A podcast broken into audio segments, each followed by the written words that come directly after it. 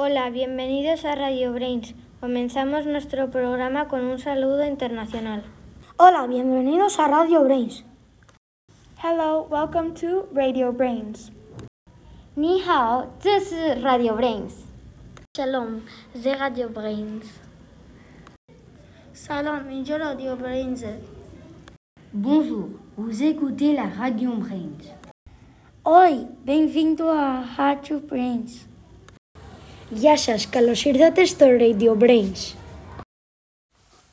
Cześć, witajcie w Radio Brains. Nazywam się Adam. Hola, somos las profesoras de cuarto de lengua del Colegio de la Moraleja. Yo soy Emi. Y yo soy Chari.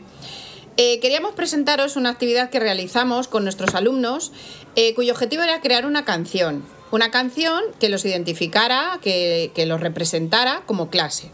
Para el diseño de esta actividad nos apoyamos en, nuestros referentes normativos, que son los estándares de aprendizaje evaluables. Eh, sobre todo eh, o principalmente en dos de ellos. Escribir textos propios del ámbito de la vida cotidiana, encaminados a desarrollar su capacidad creativa en la escritura, y el segundo, participar activamente y de forma constructiva en las tareas del aula. Para evaluar esta actividad, les presentamos con anterioridad la rúbrica para que pudieran fijarse bien en los aspectos en los que iban a ser evaluados. Eh, llegados a este punto, los alumnos eligieron sus propios equipos, algo que facilitó bastante la actividad y responsabilidad frente a la tarea.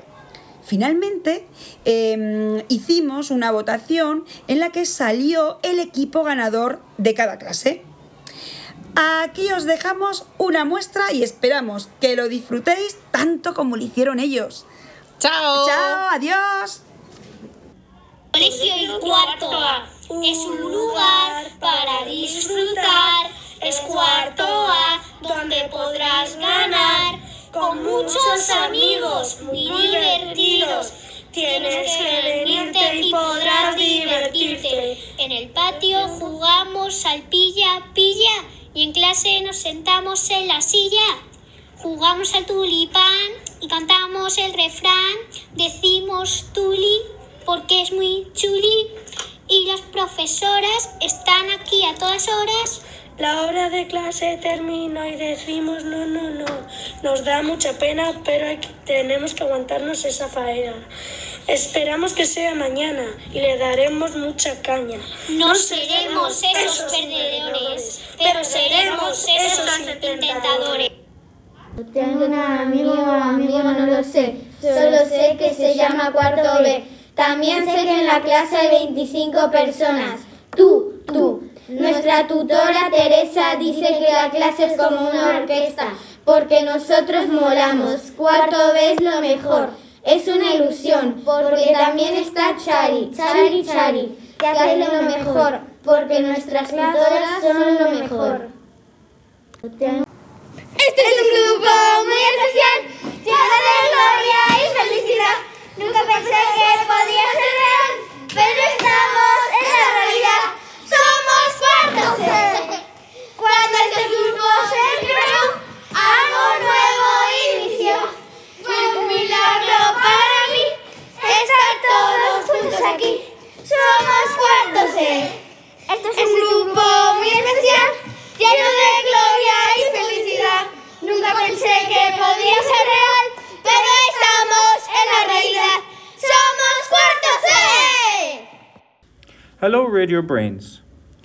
I'm going to tell you about a project that we did in Year 4. During our unit of inquiry, where we are in place and time, our central idea was we are a result of our past. One of the lines of investigation which we inquired about were how life in the past was different to our present reality. We interviewed older members of the community, and with that information that we collected, we role played the interview in English. This is talking about the differences between school in the past and school now. I hope you enjoy it. Hello, I am Lucas Gonzalez and I am going to interview two gentlemen in BBC News Kids version. Hello, I am Mr. Phillips and I am 83 years old. Hello, I am Mr. Jimenez and I am 82 years old. How many children were in your classroom, Mr. Phillips? There were around 15 students. How many subjects did you have, Mr. Jimenez? Four or five subjects. Okay. How did you get to school when you were young, Mr. Phillips? I got to school walking. Were your teachers strict, Mr. Jimenez? Yes, they were. Okay. Did you use slate, Mr. Phillips? Yes, I did. Okay. And the last question is Were your books in yellow paper, Mr. Jimenez? Yes, they were. We hope you liked our radio program and have a good week. Bye. Bye. Welcome to Brains Radio. My name is Keelan Kelly and I'm a Year 5 teacher. With the different Year 5 classes, we have been working on a project that involved the children interviewing teachers about their favourite historical figure. We hope you enjoy listening to the interviews. Who is your favorite historical figure? My favourite historical figure is a man called John Hume. Why is he the, uh, your favorite? He's my favourite because he was a very important man in my in the history of my country. What are they associated with? He's associated with politics, but he was also a humanitarian. He helped uh, the people in my country to be have better lives. What did he do? He tried to get both sides of the community, the Catholics and the Protestants, together to talk about their problems, about their differences, because there was a well, a sort of a war happening in the country between the two sides, and he tried to get them to, to talk and, and make peace. How did he do it? He got both sides together, got representatives from both sides together to talk, because in the past they, they didn't talk to each other, they didn't explain their problems, they didn't explain their, their thoughts, and his idea was to get them both together and talk about it, and before that he won a Nobel Peace Prize. Okay, thanks. Thank you. You're welcome. Hi everybody, today we're going to introduce Ronan Patton. Uh, hello, boys and girls. Thank you very much for asking. Um, Hi everybody, today we're going to introduce Ronan Patton. uh, hello, boys and girls. Thank you very much for asking uh, me to be part of your interview. What would you like to ask me? We would like to ask you who is your favorite historical figure? My favorite historical figure is a person called William Shakespeare. What do you like about him? Uh, Shakespeare, first of all, I really like reading books and literature. And Shakespeare is probably the, the most important figure in English literature history. How did he change the world? Uh, Shakespeare changed the world by probably by his influence on other people. Um, he, he was a playwright who lived probably around about 500 years ago, but lots of his books and plays, we still see them now. If you go to the theatre here in Madrid, uh, it's possible to see them. Lots of films um, have been adapted from his work, and his, his influence is everywhere. Why did he change the world? Uh, Shakespeare probably didn't mean to change the world. Um, but when he was alive, his objective was to, to entertain people. And it just so happens that his works were so popular that they, that they continue to, to, to be shown in theatres, to be performed in theatres around the world today. Where did it happen? Uh, Shakespeare lived, spent all his life in England. Many of his plays are based in foreign countries like uh, Italy or Greece or e- even Egypt, but he lived and he died in England. Interviewing me, Massa, Ugo, Jacobo, and Andrea, uh, your questions were very interesting and I hope that you learned something. Bye. Hello, Patrick. Today we are going to to record you about uh, the historical, uh, your favorite historical figure. Um, Who is your favorite historical figure? Uh, I think my favourite historical figure is Nelson Mandela. Uh, why is he your favorite historical figure? He's my favourite historical figure because he played a very big part in people getting their freedoms back in a country called South Africa. Uh, and he played a big part in the apartheid that happened there and brought an end to that. When do you started liking him?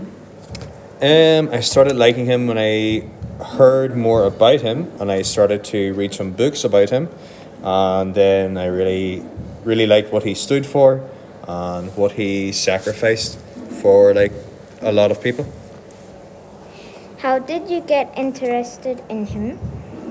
Um, and it was some friends that recommended to me that I should read his book. And so I read the book and then I started to get more interested in him. Okay, thank you. Bye. Hi, Brains Radio. David here. Some of our P6 students have decided to do an English quiz about all that the students have learnt in the first trimester. I hope you enjoy it. I'm your host, Arav. Welcome to Brains Quiz. We will be asking questions about all that we learned in the last trimester. Hi, I'm your co host, Ainoa, and just to let you know, press your buzzer before you answer a question. Let's go. Let's go. Now the participants are gonna introduce themselves. First, Prado. And Alejandro. Next, we have Retiro. Eugenio. And Laura. And last but not least, we have Sol. Gayo. And David. Okay, let's begin. In what year was the Treaty of Rome signed? Retiro. 1957. Correct. Correct. Next question. How do you spell the word hieroglyphics? They H I E R O G L Y P H S. Um, no, that is incorrect. Sol. H Y E R O G L Y F A H A E C S. Wrong. Retiro. H E H I E R O G L Y P H I C S. Correct. Correct. Okay, um, Okay, next question. When blood enters the heart, does it go through the right atrium or the left atrium? The Right atrium. Correct. Correct. Okay, next question. What word matches this definition? Any of the characters in the alphabet that were used in ancient Northern Europe. Uh, what? What? Uh, Devon. Um, I know. no, wait, wait a minute. Let's see something. Runes. Yeah. Correct. Wow. How many centimeters make a meter? What the sun? It was sun. It was sun. One hundred. One thousand. Incorrect. Oh no. Retiro. Uh, one hundred. Correct. Um, next question. What is the capital of Latvia? Retiro. That yeah, that was Uh, Retiro. Riga. Oh. Yes, yes, no, Yeah. that's it. That's it. What is the anthem of European Un- Union? Devon. Um, Ode to Joy. Correct. Um, who won? This is well, the next question. Um, who won the 2021 Golden Boy Award for the best young football player in Europe? That was Devon. Mbappe. No. Prado. Pedri. Yes, correct. It's riddle time. Oh wait, what year? What year six teacher is also an artist and sells her paintings? What? What year six teacher is also the artist and sells her painting? Prado. Ellie. Yeah, that's correct. Okay, um, now we're gonna do some riddles. So, uh, the first one is, what can't be used until it's broken? Solid? The egg. Correct. Yeah. What has many keys but can't open any doors?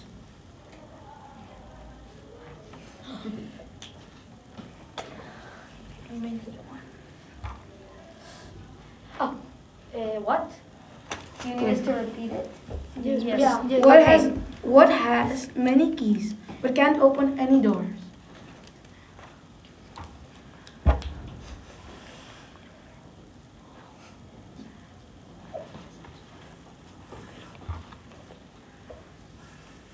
Okay, you have. Okay, let's move on. Let's just uh, move on. Okay, so next riddle.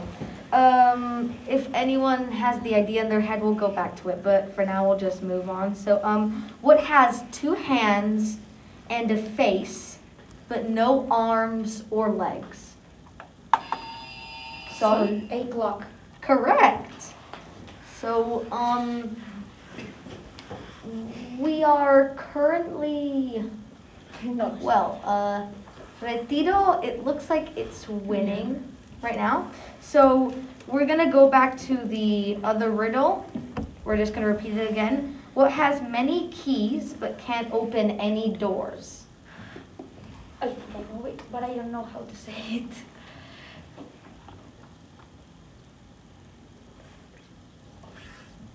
Options. I didn't know this one was that hard.